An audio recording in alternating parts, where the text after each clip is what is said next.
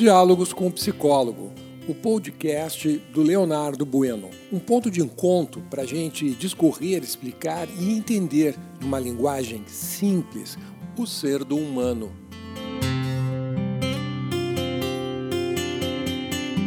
Bom dia! Eu sou o teu psicólogo Leonardo Bueno. Estamos nesta manhã de quinta-feira, dia 25 de março de 2021, e hoje vamos falar sobre o ensinar o que é o amor para nossas crianças e os nossos jovens. É um tema gostosíssimo de se abordar e aprofundar, de trocar informações. Contudo, é um, é um tema né, que eu sempre digo que, junto com a sexualidade, é um tema que cala, porque rapidamente eh, nós, orientadores, nos damos conta que também somos é, muito pouco conhecedores, para não dizer incompetentes nesta área. A, a, nossa sociedade é uma sociedade baseada na filosofia da paixão. Nós aprendemos a nos apaixonar e manter esse estado de paixão por um tempo absurdo. E o que, que faz isso? O que faz isso é a mídia, novelas, filmes, uh, também a gente assistir né, é, o, a, forma de, de pessoas mais é, adultas, né, quando somos jovens, né, adultos a se relacionar de formas, a, forma apaixonadas, sabendo que a paixão te deixa sempre cego, surdo, mudo e sem raciocínio, portanto, num estado de estupidez. Né? Em estado de paixão, as pessoas são muito egocêntricas. Elas percebem o centro do universo e com uma dificuldade enorme de validar a existência do outro. Passam por cima, desqualificando os desejos, as intenções e os quereres da outra pessoa. Apaixonados não respeitam a decisão de terceiros. Querem porque querem, porque querem. Já decidiram né? que é assim e assim tem que ser. Né? Não estão aptos ou abertos a querer negociar. Pois muito bem. E o que, que encrenca com, relação, com relação ao amor? Por que, que é tão difícil ou tão complicado para a gente falar sobre amor? Por quê? Porque amor, ele rima sem rimar, mas ele rima com a palavra liberdade, rima com é, livre-arbítrio, rima com a minha identidade. Eu sou o que eu sou e não tente me mudar. Né? Rima com respeito à pessoa do outro, né? respeitar a quem o outro é, de novo, sem querer transformar ou modificar a pessoa do outro. Amor também significa um raciocínio proativo voltado para a construção de resultados e para isso, que é uma outra característica do amor, é um raciocínio baseado em sabedoria. Dentro de um estado de amor, as pessoas elas conseguem perdoar a si próprias com muita facilidade. Por quê? Porque a gente só perdoa quando a gente aprende a se defender do agressor. Então, é uma coisa que eu brinco muito em consultório. Se você é o agressor, a agressora, e tu queres que as pessoas ou alguém te perdoe, né? Coloque as cartas em cima da mesa e diga para a pessoa como que você fez para agredir, qual foi a tua estratégia. Olha, eu te peço perdão e eu vou te ensinar a te defender de mim. Todas as vezes que eu agrido alguém, e inclui você, eu agrido nestes, é, nessa circunstância dessa maneira. É sempre eu vou, eu vou, eu vou agredir assim. E o melhor jeito de você neutralizar a minha agressão é você fazer isso daqui.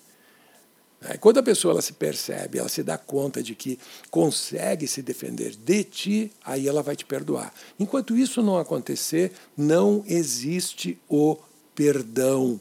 Né? Tu te, pedir que outra pessoa te perdoe, você está pedindo para uma porta fechada. Portas não escutam e a porta está fechada para ti, e bem feito, tem que estar tá mais é fechada mesmo.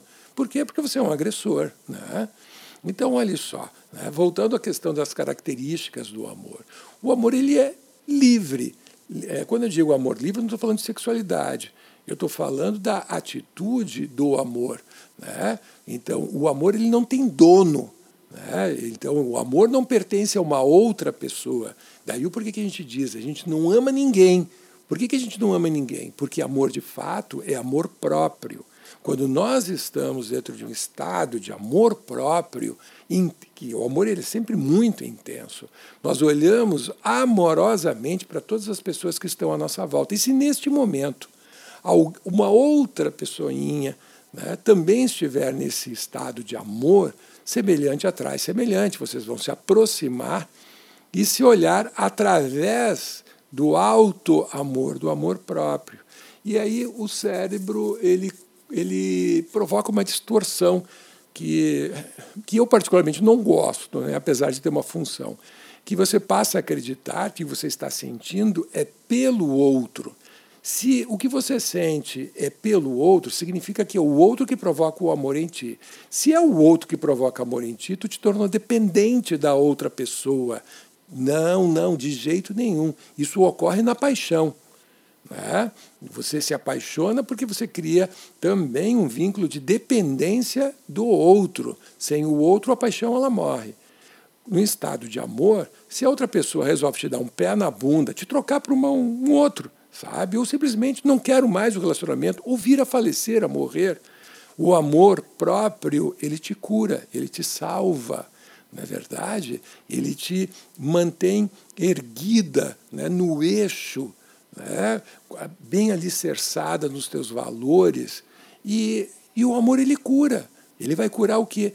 Todas as dores emocionais o, o, o benzetacil, que a gente chama, né, que é o, né, o, o remédio dos remédios, é o mata-tudo, né, ele é o amor. Ele resolve toda e qualquer dor emocional. No consultório é o que eu faço com os pacientes que me chegam com, com dor de cotovelo ou com uma dor de, da perda de um relacionamento, pode ser até a morte de um filho. O que eu faço, eu injeto amor. Né? Faço a pessoa provocar amor nela própria. E quanto mais amor ela produzir em si mesma, menos dor, menos raiva, menos culpa ela vai sentir. Né? É mágico. O amor ele é mágico.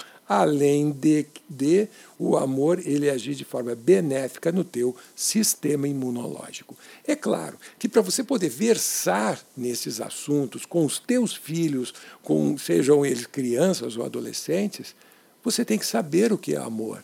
Você tem que praticar o amor. Você tem que ter vivenciado e viver este amor.